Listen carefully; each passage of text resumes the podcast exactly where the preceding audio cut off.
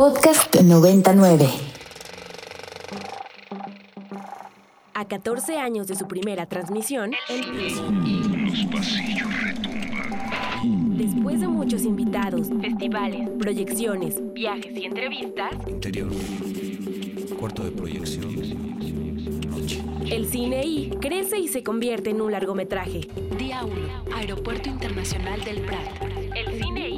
El cine I, 120 minutos para hablar de lo que más nos gusta en el mundo. Eso que se mueve y se registra a 24 cuadros por segundo. Nos podemos ver en muchos lados, pero seguro, seguro, nos vemos en el cine. El cine I, imágenes e historias para escuchar. 11 de la mañana con dos minutos, transmitiendo completamente en vivo desde las instalaciones de la Universidad Iberoamericana en el rumbo de Santa Fe. Este es un programa más de El Cine. Hoy es viernes 27 de mayo. Hoy es viernes 27 de mayo del 2022. Yo soy el More y estoy muy contento de compartir micrófonos como es costumbre con mi queridísimo Andrés Durán Moreno. ¿Cómo estás Andrés?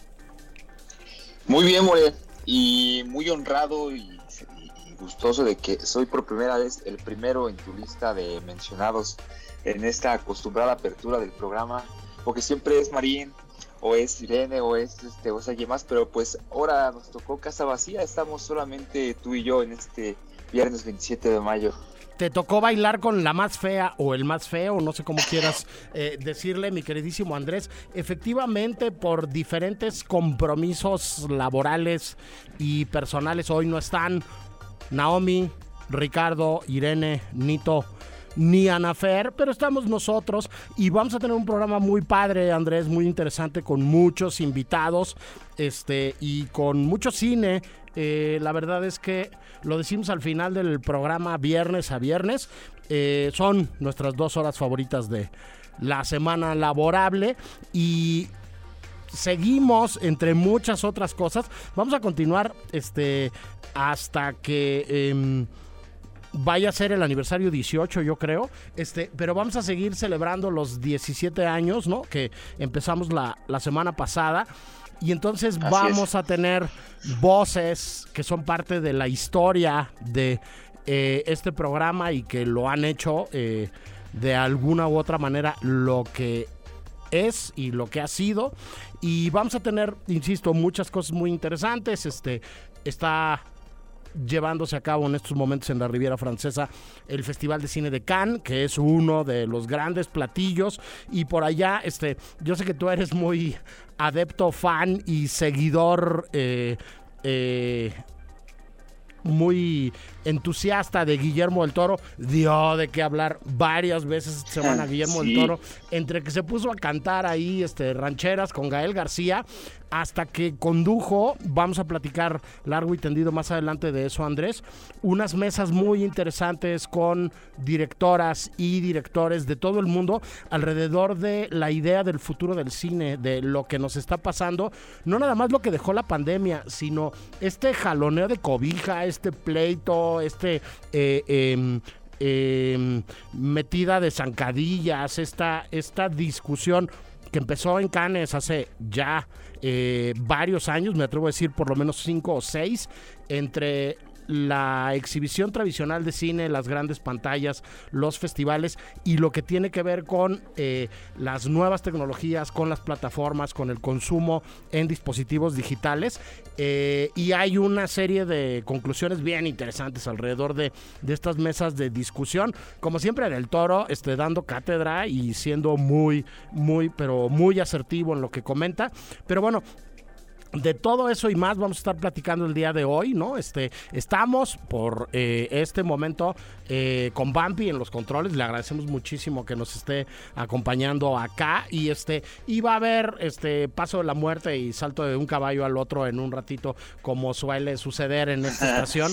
Este, con el queridísimo Obando, que también disfrutamos mucho hacer el programa con, con los dos. Pero bueno, dicho lo anterior, Andrés, tenemos que empezar tristemente con el obituario Ya decía la doctora Palacios hace un momento en Obladillo, Obladá, este, que se nos adelantaron dos músicos muy importantes, que además ahora platicamos un poco su incidencia en el, en el mundo del cine. Es bien interesante agarrar la eh, filmografía o revisar la filmografía de alguien que podría parecer que no tiene nada que ver con el cine y encontrarte 150, 200 títulos en películas, en documentales, en videoclips, en, en diferentes este, eh, aspectos audiovisuales. Y ese es el caso del el queridísimo Andy Fletcher, el, el vocalista, el vocalista, el tecladista de, de, de Depeche Mode, ¿no? Este, eh, que además de todo esto que yo te decía, Andrés, ha inspirado eh, personajes, personajes o momentos importantes del, del, del mundo de, del cine, ¿no? En donde vemos este em, películas como Sing Street en donde un adolescente cada semana cambia de inspiración dependiendo de las bandas que le va enseñando su hermano mayor, ¿no? Y entonces una semana este, se siente eh, Roger Smith, ¿no? Y se viste como si fuera miembro de, de, de The Cure, ¿no? Y a la semana siguiente se siente cualquiera de los de los de Depeche Mode y se viste como ellos y a la semana siguiente cambia de influencia musical. Este, en el caso concreto, insisto Andrés, de, del buen Andy Fletcher, de el tecladista de Depeche Mode, si uno se mete a revisar en el Internet Movie Database eh, su Tienes justo filmografía. 78 créditos. Eh, Es, es, es a lo que iba Andrés, adelante. Sí, que justamente a lo, a lo que venías diciendo, para mí es una sorpresa, justo en MBD cuando estabas platicándolo, porque de repente para que tenga aparecido ahí 78 créditos, pues es inesperado, ¿no? Sobre todo cuando no sigues la banda como, como, como un fan lo haría, pero de encontrarse con esto a la despedida de un músico tan importante, pues es impresionante. La mayoría de las cosas que veo son este videos musicales y, y, este y documentales en los cuales pues casi siempre aparecía él, ¿no? Porque de los 78 créditos que él tiene como parte de su filmografía hay 48 en los que pues él es el mismo, ¿no? Entonces, perdón, hay 42, entonces hay cerca de 36, 32 más o menos este de, estas producciones en las cuales pues él estuvo haciendo la música o estando de, de pues de tras bambalinas como quien diría y pues la último de estos el último de estos créditos aparece fechado en 2017 ¿no? o sea hace apenas cinco años y pues antes de poder dar la palabra yo quería comentar que bandas como esta o sea como Depeche Mode que marcaron un hito como una separación entre lo que era una manera de hacer cierto género musical para revolucionarlo a otra cosa, pues siempre generan cosas bien novedosas, ¿no? Yo era en mi adolescencia, cuando iba a la secundaria, muy fan de Ramstein y visitando un documental que le hacían a Till Lindemann, que es el fundador, le explicaba que mucho de su pasión musical empieza por, por un concierto en el cual asistió de Depeche Mode, ¿no? Entonces, pues son dos géneros bien distintos. Eh, Ramstein también tiene pues, toda esta onda mental industrial, pero tiene un tecladista, incorpora medios electrónicos. Y si visitamos el primer disco de, de Ramstein, de Reach So Good, eh, se explora, ¿no? Se encuentra algo de esta, esta alma electrónica que vino a traer a este Andrew Fletcher pues, a las inmediaciones de Depeche Mode, porque, pues, no sé, More, qué opinas tú, pero yo siento que sin esos teclados de Depeche Mode, pues sí sería una cosa muy distinta. Sí, desde luego, este, estamos hablando de nivel 90.9 y habría que decir que yo por lo menos me considero un villamelón musical y un analfabeta este sonoro frente a todos los mega expertos y las mega expertas en música que hay en esta estación. Pero pero bueno en el diálogo que hay con, con la imagen estoy completamente de acuerdo con contigo Andrés. Y la otra cosa que me, que me gustaría destacar es que también estos músicos marcaron generaciones quienes fuimos adolescentes en la década de los años 80 del siglo pasado, este, pues crecimos con la música de, de Depeche Mode. Insisto, no puedo dejar de pensar en, en esta brillante película británica Sing Street, ¿no? Y en, en las influencias musicales que además pasaban de hermano mayor a hermano menor y en cómo pues todos fuimos ese adolescente que soñaba con tener una banda de música, aunque no hayamos tocado ni la puerta, ¿no? O, o seamos expertos en tocar el güiro, el güiro eléctrico, ¿no? Y este y, todos quisimos ser ese chavo que se ligaba a la chica más grande que él, que era modelo guapa, diciéndole, este, tengo una banda y vamos a hacer un videoclip y quiero que seas la protagonista, ¿no? Este, este blofeo eh, inevitable cuando se es, este, cuando se es adolescente, de él tenemos que brincar, este, a otro gran mito, este, de la música popular eh, británica, ni más ni menos que es Alan White, que era el baterista de la banda Jazz, ¿no? Y que en esta lógica extraña que sucede de tiempo en tiempo, este, pues los grandes no se van solos, Andrés, este, se acaban acompañando, ¿no? Y se acaban, este, es. eh, moviendo de una u otra manera, este, juntos, ¿no? Este, él, digamos que eh, no tiene tantos créditos si lo buscamos en, en el Internet Movie Database, pero bueno, otra vez, la música de Yes ha sido parte de la banda sonora de la vida de muchísimas personas, Andrés.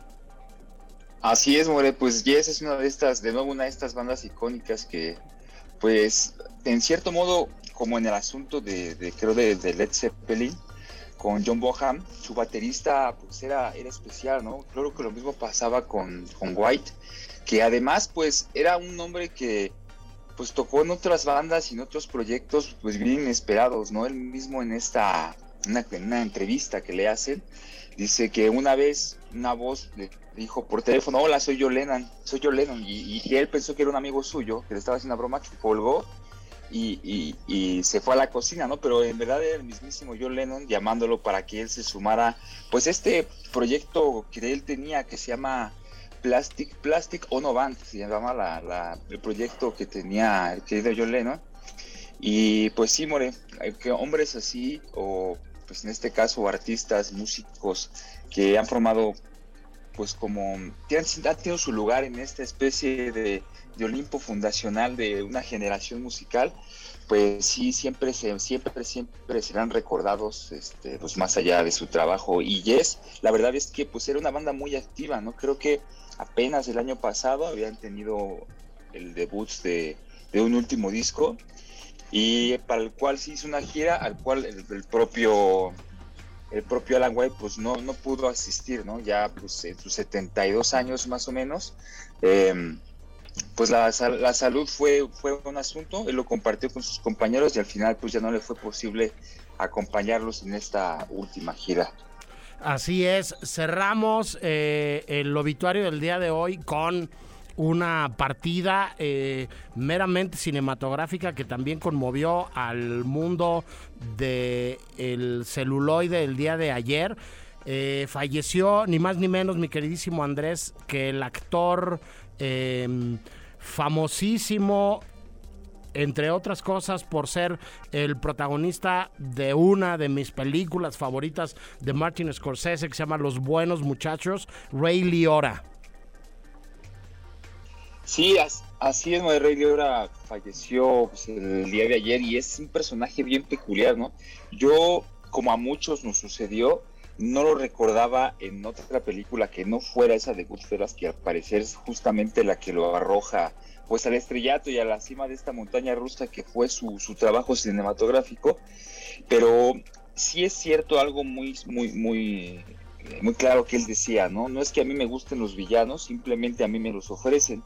Y por alguna razón la gente suele recordar más pues mis interpretaciones con villanos, ¿no? Aunque Liotta estuvo, Liora estuvo en Homeland de 1997 junto a Sylvester Stallone, en Hannibal, eh, este, estuvo también en, junto a Johnny Depp y Penélope Cruz en Mátalo Suavemente, con Brad Pitt también, estuvo en una película y pues él tiene muchos, incluso estuvo en la película de Historia de un matrimonio de Noah Baumbach, Noah Baumbach, que no sé si sí lo pronuncié bien. Sí, sí. Era el abogado, era el abogado que se veía el tiburón desgraciado de, de esta mujer y, y pues es algo que me gustaría apuntar Liora tenía un fenotipo muy curioso. Siento que, que al final su imagen prestaba mucho para que los villanos tuvieran una gran presencia, ¿no?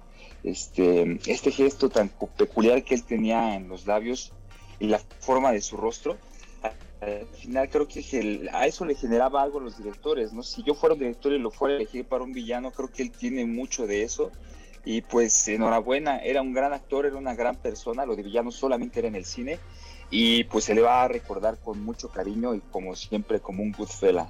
Sí, por ahí se ganó un Emmy por un capítulo muy especial de ER, lo tuiteaba el queridísimo Ricardo Marín este el día de ayer, ¿no? Eh, porque es como uno de los enfermos más célebres de, de, de, de las muchas temporadas que tuvo aquella famosa serie de una sala de emergencias en un hospital de Chicago, ¿no? Este, pero desde luego que, que su papel en Goodfellas hay una carcajada también eh, de él muy, muy emblemática, Ah, que es un meme ya en redes sociales, ¿no? Y que se está moviendo por ahí. Es hasta GIF de WhatsApp. eh, sí, y hay un, hay un delicioso cinismo en particularmente el último diálogo, la última secuencia de, de Buenos Muchachos de Scorsese, que pues que nos dice que hay directores que son muy buenos para filmar eh, mafia, para filmar este, delincuentes, para filmar este, esta ética de, de los villanos del cine. Y, este, y que Goodfellas es una, una película muy importante en la carrera de Scorsese y en la carrera de Ray Liotta por, por el retrato que se construye alrededor de todo eso. Pero bueno, descanse en paz Ray Liotta también. Nosotros vamos a ir con lo primero de música del programa del día de hoy. Podcast 99. Y entramos con la primera de nuestras entrevistas del día de hoy. En, el marco de dos eh, sucesos muy importantes.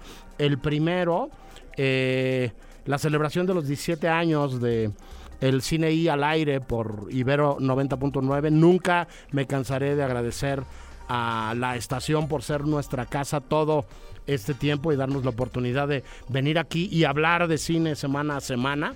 Este, y después un estreno muy importante en la cartelera de salas de este eh, país que se conecta, este, y entonces me da muchísimo gusto darle la bienvenida de nuevo a los micrófonos de la que es su casa, a Daniela Alatorre, directora, productora, docente, divulgadora cinematográfica y muchas cosas más, este, que fue una de las tres voces eh, que arrancaron este, este proyecto eh, y una de las tres fuerzas que arrancaron este proyecto hace 17 años y que esta semana está estrenando su ópera prima de documental largometraje. ¿Cómo estás, Dani?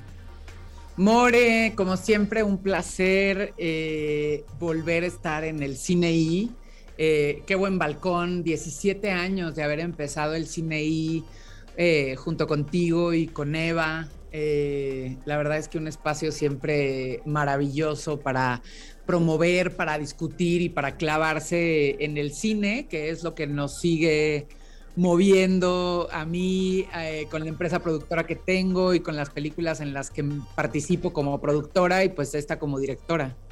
Sí, este, yo ya no sé si te acuerdas de todas las locuras que hiciste en este programa. Has hecho muchas locuras en muchos lados, en el Festival de Cine de Morelia, en seminarios de documental Allende las Fronteras, ¿no? Este, en muchos lados has hecho locuras, pero en algún aniversario de este programa, tú y Eva Ruiz de Chávez se organizaron un reventón para mil personas en el hoy ya extinto Hard Rock Live con una banda, este, con DJs, con este. ¿Te acuerdas de, todas esas cosas que hacías en, en eh, aquellos tiempos, Dani? Ahora que, ahora que dijiste lo de la fiesta, eh, sí nos organizamos un fiestón. Yo, una de las cosas que me queda clara eh, es que soy una eh, entusiasta implacable y a veces mi entusiasmo me lleva un poco de calle. y este, eh, este, mastico más rápido de lo que puedo tragar y, y creo que eso son buenas herramientas porque pues me permiten, por ejemplo, tener una película como Retiro ahora estrenándose en salas comerciales después de muchos años de haberla empezado a grabar, de el tiempo que me tardé en editarla, terminarla encerrados dos años y ahora tener como esta distribución mixta, comercial, cultural, educacional y, tiene que ver con, este entusiasmo implacable que a veces me atropella, pero que también me ayuda a que estas cosas sucedan. Sí, doy fe, doy fe de que eres una fuerza de la naturaleza desde que estudiabas, porque además también eres, eres eh, integrante de una generación bien especial de estudiantes de, de, la carrera de comunicación y del área de cine acá en, acá en la Ibero, ¿no? Este, junto con entrañables amigas y amigos como Mariana Linares, el queridísimo Guarache, Federico de Mateo, Rodrigo Fiallega, este, bueno, puedo hacer una lista muy larga. Muchos de ellos que siguen implicados, ¿no? Y que son sospechosos comunes de, de todo esto. Pero me parece muy interesante cómo lo tuyo siempre fue el cine, este y te has desempeñado en muchas cosas que tienen que ver con el cine. Insisto, en Morelia produjiste, eh, programaste, empujaste. Este, luego te pusiste a producir documentales de, de más gente y tienes ahora este, eh, eh, una compañía bien padre y bien interesante que produce documentales de más gente, este, pero me parece que lo tuyo, lo tuyo, lo tuyo sí, sí es retiro y sí es esta película y sí es, sí es hacer un, un, un docu como este. Y bueno, me parece que además de que nos platiques un poco cuál ha sido el proceso. Me gustaría que tú nos presentaras quién te acompaña también en esta entrevista, porque es otra parte fundamental de lo que es retiro y, y de cómo se puede entender esta, este retrato que tú, que tú construyes de una manera tan cercana y tan, tan asertiva, Dani. ¿Con quién estás? Cuéntanos, preséntanos. Gracias, More. Eh, creo que antes de presentar este con quien estoy, eh, me encantaría escucharte. Me gusta mucho que digas, como que siento que lo tuyo, lo tuyo, lo tuyo es esta película Retiro. Tengo que decir que del primer día que yo empecé a grabar eh, con mi protagonista más joven, que tenía 15 años, a hoy, han pasado casi ocho años. Es muchísimo tiempo y en esos ocho años me han atravesado muchísimas cosas. Obviamente, muchas películas que eh, en las que he participado como productora, muchos años del Festival de Cine Morelia, ahora una nueva compañía. Eh, pero para que no esté solo en mi voz, me encantaría escucharte y que, y que además me conoces hace 17 años. ¿No más?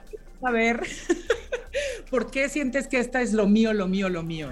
Porque creo que además de tener una extraordinaria capacidad de trabajo, ¿no? Y insisto, de ser como, como, como un vehículo todoterreno que no se para frente a nada.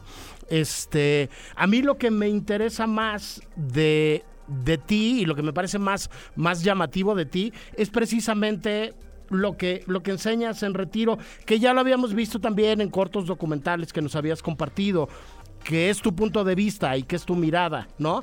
Y que es, en este caso en concreto, en el caso concreto de este documental, la intimidad y la cercanía de, de un retrato, me atrevo a decir que, que si bien es poliédrico, en donde hay muchas mujeres, es un poco un díptico de dos mujeres a las que conoces muy bien, pero a las que además miras con mucho respeto y con mucho cariño. Y me parece que no es tan común encontrar eso en el documental eh, contemporáneo, ¿sabes? O sea, sí creo que a veces eh, no, no existe esa distancia de cineasta por un lado, pero ese respeto cariñoso por otro.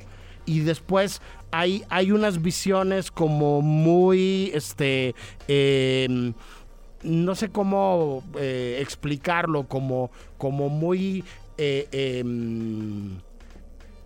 lejanas o de utilización de, de, el, el, hombre blanco, ¿no? Que, que conoce el mundo, que viene a observar, ¿no? Como objeto de estudio, a el que cree que es muy diferente a ella o a él y que al final es exactamente como nosotros, ¿no? Me parece que, que, que por eso, por eso creo que esto es lo tuyo, lo tuyo, y me parece que hay una mirada eh, muy certera, muy íntima, pero muy respetuosa y cariñosa también en la película. Y creo que es una de las muchas virtudes que tiene tu largometraje. Gracias, He More. dicho, he dicho. Y ahora sí, mira, me do- iba a decir algo em, que es que me acuerdo en el proceso de hacer la película siempre pensaba en el decálogo de Víctor Kosakowski, Ujú. que en una, una de las cosas que dice en el decálogo es que para hacer cine documental no puedes ser buena persona. Y yo decía, no puedo hacer cine documental bajo el decálogo de Kosakowski, no puedo. Yo no, no, no soy una buena realizadora de cine documental porque siempre decía, bueno, mi relación con mis protagonistas está atravesada por el afecto y la verdad es que no lo voy a negar, o sea, voy a tener una mirada lejos de objetiva y me interesa tener una mirada que esté atravesada por el afecto. Y con eso Claro. eh, quiero presentarles a Perla Ávila, que como bien dije, empecé a grabar con ella cuando tenía 15 años y ahora tiene 23, está en el último semestre de la carrera y aquí está conmigo también para presentar Retiro y para platicarles un poco de este estreno. Hola Perla, ¿cómo estás? ¿Qué pensaste cuando Dani les dijo que las, las, las quería filmar y que quería filmar este, este viaje de ustedes dos, ¿no? Este, eh, y bueno, no sé, ¿qué pensaste primero? Y luego, ¿pensaste que iba a ser un proceso así de largo? Que ocho años después ibas a estar dando entrevistas y eh, eh, dando eh, con- conversaciones alrededor del estreno de la película. Pues muy, muy bien, estoy muy bien, gracias. No, la verdad es que no pensé que este, esto fuera tan, tan extenso, ocho años eh, después. Pues empezamos a, a grabar cuando yo tenía 15 años.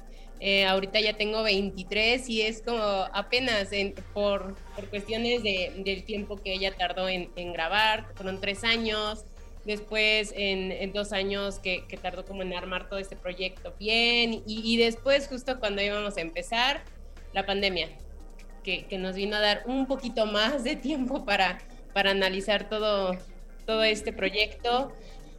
Em, pues y, vamos hablando de las cuestiones de cómo me sentí durante esta, eh, todas estas grabaciones y, y todo. Bueno, pues con Dani no- nos conocemos desde que ella, que yo tengo un año, ¿no? Ok. Em, e- esta familiaridad, esta amistad ya, ya era 15 años, 14 años de, eh, antes, entonces era como em, un diálogo más que más que una presión, más que el estar sintiendo como todo este proceso de ay, qué cansado o, qué agotador, qué, qué duro va a ser, e- era como un momento de disfrute para mí, la verdad. em, el poder como tener esta opción de, de poder platicar con alguien más que fuera que no fuera de mi familia, ¿no? Y, y más en, como en todo este contexto en el que estaba, eh, me estaba desenvolviendo, eh, era, era rico, era, era, era llenador y, pues me daba como esta, esta posibilidad y estas ganas.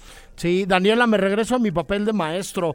Por favor, este, para todos los que nos escuchas, este, danos el logline de tu proyecto. ¿Cómo le definirías brevemente? Porque Andrés les quiere preguntar algo y le quiero dar la palabra a Andrés, pero ¿cómo definirías brevemente Retiro? ¿De, de qué va Retiro para que todos se lancen masivamente a verla este fin de semana a las salas del país?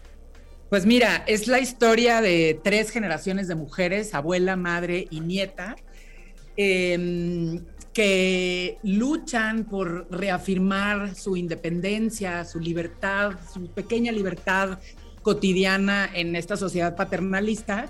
Y es a partir del viaje de la abuela con la nieta a un retiro católico en el santuario de Atotonilco, en el estado de Guanajuato, junto con otras miles de mujeres, entre 2.500, 3.000 mujeres, que durante una semana se encierran a, a escuchar este discurso religioso y a la par del discurso religioso central, predominante, eh, suceden en, en, la periferia, en estos pequeños lugares, un acompañamiento femenino que es poderosísimo y que sucede a la par e independientemente del contexto religioso. Sí, oye, se nota que das clases ya. Yo contestaría como estudiante, ¿no? Es un viajezote la película, ¿no? Este es un road movie bien emocionante. Es, es, es un retrato, además de, de tres mujeres y de tres generaciones, de tres mil mujeres también que, que tiene que tiene lo suyito, ¿no? Y que seguramente habrá tenido eh, mucho lo suyo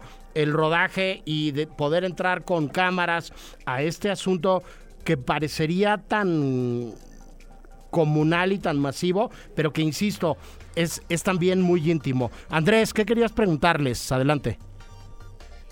Sí, sí. Hola Daniela. Yo el documental lo vi cuando recién este, estaba en festivales. Gracias a este programa, el More me compartió eh, pues la, la, el screener, ¿no? Y me acuerdo que este documental en serio me gustó.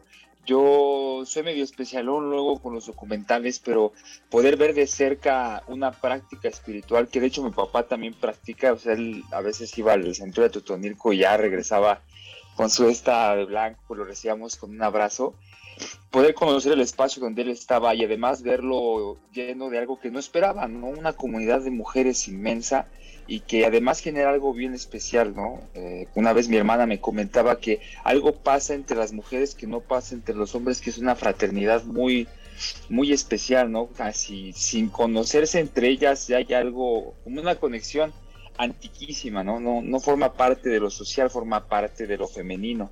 Entonces, creo que, que en tu documental esto se, se alcanza a ver y yo lo disfruté pues muchísimo, ¿no? Yo quería preguntarte si si esta búsqueda, o sea, este, este viaje espiritual que tú te avientas este, al entrar al santuario de Totonilco, fue la, la, pues como la razón, o sea, si el santuario fue la razón por la que hiciste el documental o tu amistad con, con ella fue, fue lo que lo motivó, ¿no? Y pues quería preguntarte por último si este documental te enseñó algo a ti, si tu, si tu espíritu halló algo después de esta convivencia tan especial. Sí, perdón, antes de que le contestes a Andrés, te tengo que decir que hoy no están los demás, pero sin duda Andrés es el místico del equipo, ¿no? Este, quería hacer esa, esa anotación, Daniela. No, es que, bueno, uno, gracias por compartir lo que compartes con, con nosotras. Eh, me, me gusta esta parte que dice tu hermana, que pasa algo muy especial entre los grupos de mujeres porque se da como una camaradería y una solidaridad que no se da entre los hombres. Y supongo que tu hermana se refería específicamente a los retiros de Atotonilco, pero yo lo extendería fuera del, espacio este, de Atotonilco. O sea, me parece que históricamente los espacios de congregación femenina han sido menores, menos posibles, y los espacios en donde se logra la congregación femenina, que muchas veces son espacios religiosos, pero también es salir a la calle, ocupar un espacio, a marchar. Y me parece que esa compañía femenina es es poderosísima, que, que, lo que sí se genera es una especie de camaradería y acompañamiento que es fundamental en el proceso de la búsqueda de la autonomía, de la reflexión de estas pequeñas libertades cotidianas y que esa compañía femenina es la que nos ayuda y nos permite reflexionar sobre este tema, ¿no? Eh, y, contestando a tu pregunta de, por qué llegué a Totonilco, si a Totonilco fue el punto de partida, en realidad fue al contrario. Yo conocía a Marina, a Zoila y a Perla desde hace muchísimos años. Marina, de hecho, trabajó como cocinera de casa de fin de semana de mi padre, de una casa de fin de semana de mi padre que tenía en Valle de Bravo. Eh, mi relación con ella siempre fue una relación en la cual ella era como un imán, yo me la pasaba metida en la cocina, me gustaba a lo que olía su cocina y creo que yo tenía como una especie de necesidad de entender de dónde provenía su fortaleza y su sabiduría, ¿no? Esta mujer de un contexto rural, del campo, eh, con una vida eh, dura, en una estructura de familia muy convencional, como que yo decía, ¿de dónde viene esa fortaleza y en esta suerte de indagación, cuando yo empecé a hacer mi tesis de titulación, que después seguí trabajando en ella y se convirtió en este largometraje, em, yo dije, necesito entender cómo, cómo se construye esa fortaleza, cómo se pasa de generación en generación y qué es este lugar del que yo he oído hablar durante años, que es este retiro de mujeres cuando yo llegué al santuario de Totonilco, llegué con muchísimos prejuicios y muchísimas preconcepciones, como de yo ya sé lo que pasa aquí, yo ya sé cómo, cómo es este discurso. Eh, no niego que a mí el discurso religioso me parece que busca mantener el status quo de la Iglesia Católica, ese es, el, eso es lo que, que busca mantener y en ese status quo hay una estructura de familia tradicional y aún en ese contexto, lo que a mí me sorprendió y creo que tuve que voltear a ver hacia otro lado, es que lo que estaba sucediendo en la periferia era mucho más poderoso, este acompañamiento, esta compañía en, en, en, lo periférico que normalmente no es retratado porque, porque no es épico, es mucho más, era mucho más poderoso lo que estaba sucediendo que, que lo que sucedía en el atrio central y hacia allá fue donde volteé y hacia allá fue donde este, dirigí la cámara y, y, por eso decidí contar esta historia a partir de estos pequeños espacios periféricos de compañía femenina, ¿no? Correcto. Este, Perla, yo te quería preguntar, eh, ¿qué fue lo primero que pensaste cuando viste la película terminada? Este, ¿qué impresión te dio este, esta mirada de, de Daniela, de ustedes tres como familia y como, como tres generaciones de una familia, este, pero además de ustedes como personas? Eh, ¿qué, ¿Qué te pareció? Hazte cuenta que no nos está oyendo Daniela ahorita. ¿Qué te pareció la película cuando la viste por primera vez? La verdad es que no, no había dimensionado como hasta qué punto había entrado Dani en, en nosotras, porque eh, el, no, no, recuerdo que, que, grabara escenas como de que estábamos eh, peleando con mi mamá con el teléfono o grabando eh, cuando fuimos a cortar aguacates, como que escenas como ella decía, ay, no, ¿en qué momento llegó hasta ahí, no?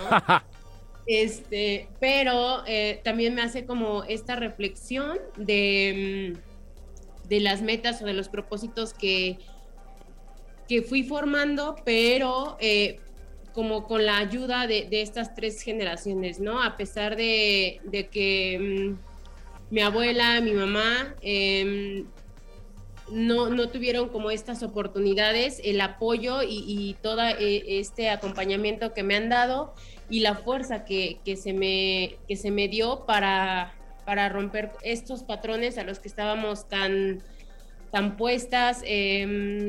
Y, y, bueno, no sé, me, me, hace pensar como todo este agradecimiento que, que sin pensarlo ya se los estaba eh, agradeciendo de, de, de, la fuerza y, y de la construcción de, de mí porque sí, eh, tal vez tengo como otras ideas, ¿no? Pero estas ideas fueron eh, sembradas por ellas entre la lucha de, esta de esta salida, de esto de, ok, eh, yo ya estoy aquí, los estoy intentando romper como esta estructura en la que estamos, pero tú tienes la oportunidad de ya no intentar romperlas, ya están rotas, ya te toca a ti como eh, salir, y, y, volar, porque así me lo decían, ¿no? Ya, te toca, si tú quieres volar, date la oportunidad de volar hasta donde tú quieras, ¿no? Ya, eh, sí, pero también si quieres como quedarte aquí, también lo respetamos, lo vamos a respetar, pero, pero sí nos gustaría que te dieras como esta oportunidad de, de ver qué hay más allá eh, y, y de, de desarrollarte como mujer. Sí, y bueno, eso lo dice la tercera de las generaciones de esta familia que es parte de este eh, retrato, de este retiro, este que nos recuerda que también para eso sirve el cine. Eh, un millón de gracias por platicar con nosotros, Dani. ¿Dónde puede ver la gente retiro a partir de ayer, si no me equivoco, no? Sí, a partir de hoy, de hecho, More, a partir de okay. hoy este de cine. Eh, quería decir dos cosas antes de, de, mencionar el estreno. Una es que quería contestarle a Andrés que siento que lo que, lo que, lo que me transformó realmente la parte más importante de hacer el proceso de retiro es darme cuenta que la compañía femenina es poderosa, pero es mucho más poderosa si es a partir de entender la diferencia. Eh, y creo que reconocer las diferencias es, un, punto fundamental para, para, que esta compañía femenina sea muy poderosa. Y la otra, que lo acabas de decir y me gusta mucho, cuando, cuando Julián Etienne, que era programador de Ambulante, escribió sobre retiro, dijo que eh, retiro confirmaba que el documental es también una forma de refugio, una forma de recogimiento. Y me gusta porque cuando dice Andrés que, pensó en su papá y pensó en su hermana, creo que es una película que lo que he visto es que te obliga a reconocer tu propia eh, familia, tu propia compañía femenina, quién es tu mamá, quiénes son tus abuelas, cómo han sido atravesadas o no eh, por este yugo ¿no? familiar, cómo han sido atravesadas por la religiosidad y ojalá que también sea una película que permita eh, espejear a, a la audiencia, al público, eh, mujeres y hombres, y reconocerse también como en estos espacios. Y ahora sí, pues se estrena hoy en salas de cine en diferentes partes del país. Eh, estamos poniendo toda la información en las redes sociales de No Ficción, que es mi empresa productora, que es No Ficción MX. De hecho, estamos haciendo una distribución comercial en salas de cine, pero también apostándole a lo que Eficine Distribución permite, que son distribuciones mixtas, también apostando a hacer una distribución en la que instituciones, universidades, este, casas de estudio puedan mostrar la película y podamos en, utilizarla para conversar y para generar discusiones que no necesariamente son sobre la película, que no necesariamente son sobre el cine, pero que se puede hablar de maternidades, de trabajo, de cuidados, de trabajo del hogar, de la vida rural, como que hay muchos eh, temas que atraviesan eh, la película. Y pues si a alguien se le ocurre alguna idea que nos escriban a info arroba noficción.mx y como siempre eh, el cine y pues para mí es eso, un espacio también de, de recogimiento y de refugio, así que gracias por este lugar y muchísimas felicidades por estos 17 años. Corran a ver Retiro, mandan muchas felicitaciones acá desde la estación Ecaterina de Contenidos Culturales que les dijera que la película le encantó y nada, este solo ponemos en pausa la conversación, platicamos muy prontito este Dani Perla y felicidades por el estreno. Nos vamos al corte de la estación y regresamos con más de El Cine I.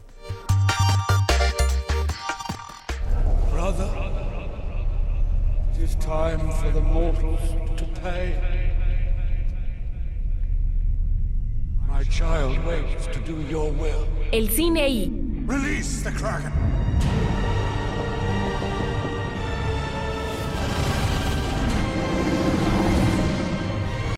Podcast 99. Seguimos en vivo en el Cine. La música de este programa sigue siendo cortesía del queridísimo Ricardo Marín, a quien le mandamos un abrazo gigantesco. Eh, acabamos de escuchar Sexy Eyes de Doctor Hook.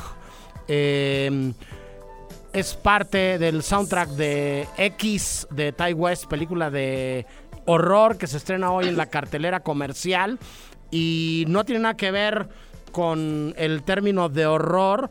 eh, la presentación del siguiente invitado, que es una de las voces eh, y las mentes privilegiadas que han pasado por los micrófonos del cine I en estos 17 años y que nos da un gusto inmenso recibir de nuevo en casa mi queridísimo José Antonio Garrido Suárez, mejor conocido en los bajos mundos como el Chose. ¿Cómo estás, Chose?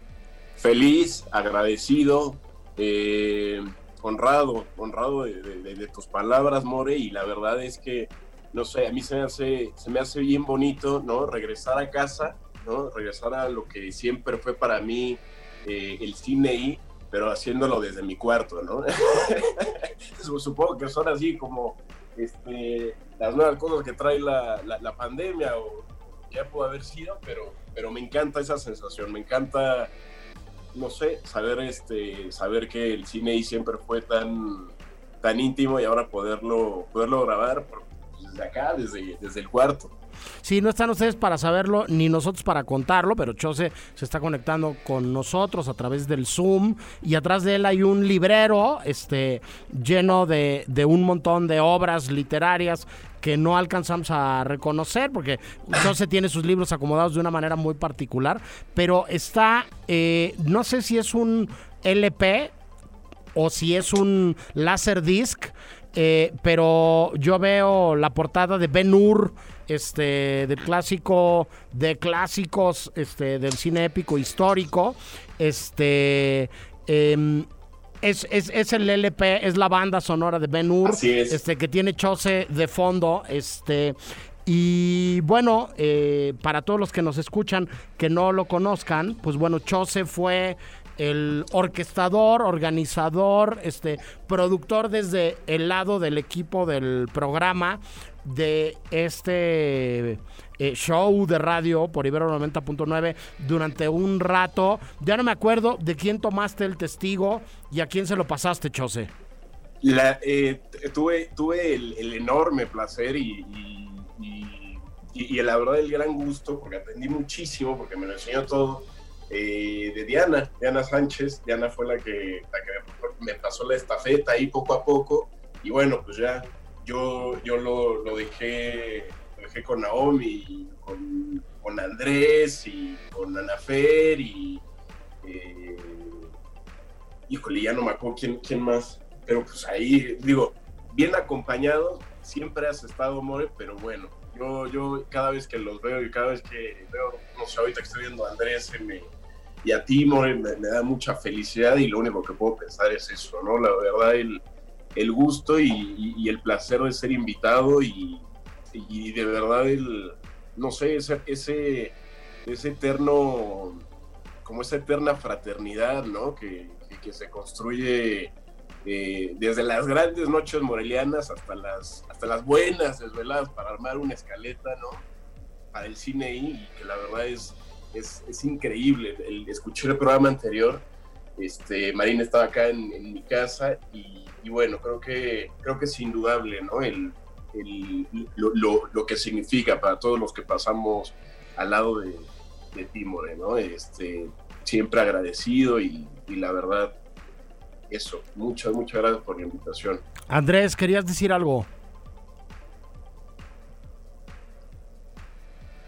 Quería decir que hoy es un viernes muy feliz, es el viernes más feliz del año, porque veo a este hombre después de muchísimo, muchísimo tiempo, porque Chose, además de ser compañero de cine ahí, pues también era amigo de banca de ahí de las inmediaciones de la inmediaciones, ¿eh? de ahí del interior de la universidad, siempre casi siempre debajo de la banca que estaba debajo de la jacaranda, que pues, nos acompañaba muy bien con sus flores en toda la parte de la primavera, al lado de un, cigarrito de clavo. Pero pues mira, son recuerdos muy, muy, muy, muy, muy pertinentes que, que, yo recuerdo mucho de ti, querido Chese.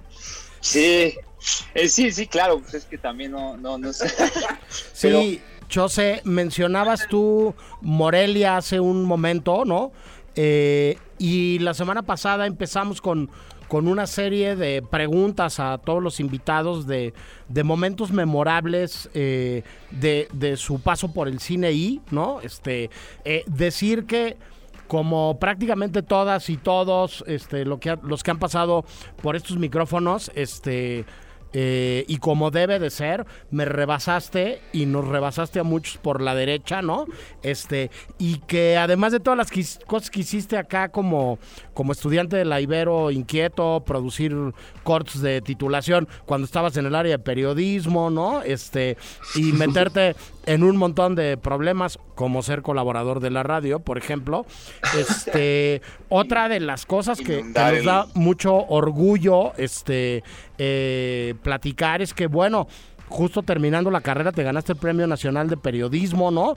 Y este... Sí. Eh, y seguramente vendrán muchas cosas más, pero, pero ¿cuál sería un highlight para ti importante de tu paso por el programa? Este, Andrés decía la semana pasada que para él fue este un viaje a, a Tepoztlán que surgió después, después de una cena este de final de semestre y de final de temporada del cine y este en Fonda Garufa. Un abrazo muy fuerte a Fernando Campos allá a la Condesa. Un highlight para ti de tu paso por el programa Chose. En donde estuviste, More, ahí del, Yo estuve ahí, la, pero la fui el, el, único cuerdo que no se lanzó a Tepoztlán a las 12 de la noche, güey. Sí, es, totalmente, ¿no? Y luego amanecimos en Tepoztlán, esa es una de las grandes, grandes anécdotas que tengo el honor y, y la verdad el gusto de compartir con, con Andrés, contigo, y yo, yo creo que uno de los, de los grandes highlights por, por lo que se vivía y por, por las caras de todo, no sé si te acuerdas, More, de esa vez en, en Morelia, que estábamos como a dos minutos de entrar al aire y, y el lugar este seguía sin abrir. y, Y, y yo, yo me acuerdo mucho de eso porque, porque también fue, fue lidiar con el nervio, ¿no? El nervio que yo tenía de- y la esperanza que, que, que había puesto las personas de que, pues, de palabra, ¿no? Que iban a llegar, pero también era el, también fue el, el último minuto abrieron y se conectó todo y salió bien. Me encantó. Es uno de los grandes highlights que tengo, aparte de todas las grandes, grandes noches morelianas, fuera de las fiestas que hubo.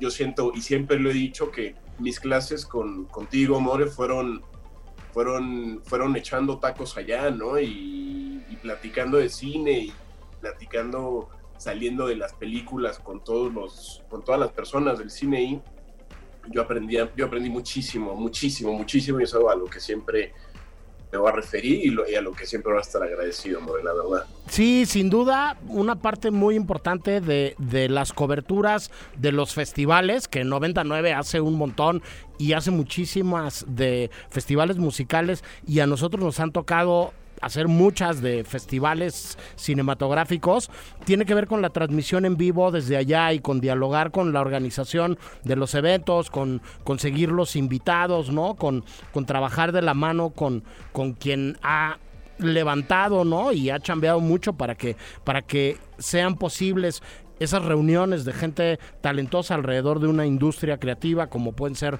la música o el cine. Y, y efectivamente las transmisiones en vivo desde Morelia son eh, memorables como desde Los Cabos, desde Puerto Escondido, desde Guanajuato, desde Guadalajara, desde, desde muchos de los festivales mexicanos y nunca se sabe qué es lo que hay detrás el minuto antes de entrar al aire, ¿no? En este caso en concreto, teníamos una locación para transmitir un viernes a las 11 de la mañana, que todo el mundo en Morelia era normal decir que había estado en la fiesta hasta las 5 de la mañana el jueves por la noche, ¿no? Y este y no nos abrían y no nos abrían y no nos abrían y nosotros nos mirábamos a los ojos así como decir, pues este, ve prendiendo el celular, ¿no? O a ver qué Sí, sí, hacemos. Y nos abrieron de último minuto, ¿no? Y pudimos hacer la transmisión de último minuto y entramos al aire puntuales y fue como una de esas muchas historias que se pueden contar a lo largo de los años que llevamos al aire. Vamos a ir al corte de la hora y vamos a seguir platicando eh, con Chose, con Andrés, sigue acá obando en la cabina y tenemos una hora más todavía de el cine y no se vayan, volvemos rapidísimo. Me llamo Ángela. Me van a matar. El cine y Para más contenidos como este, descarga nuestra aplicación disponible para Android y iOS o visita Ibero909.fm.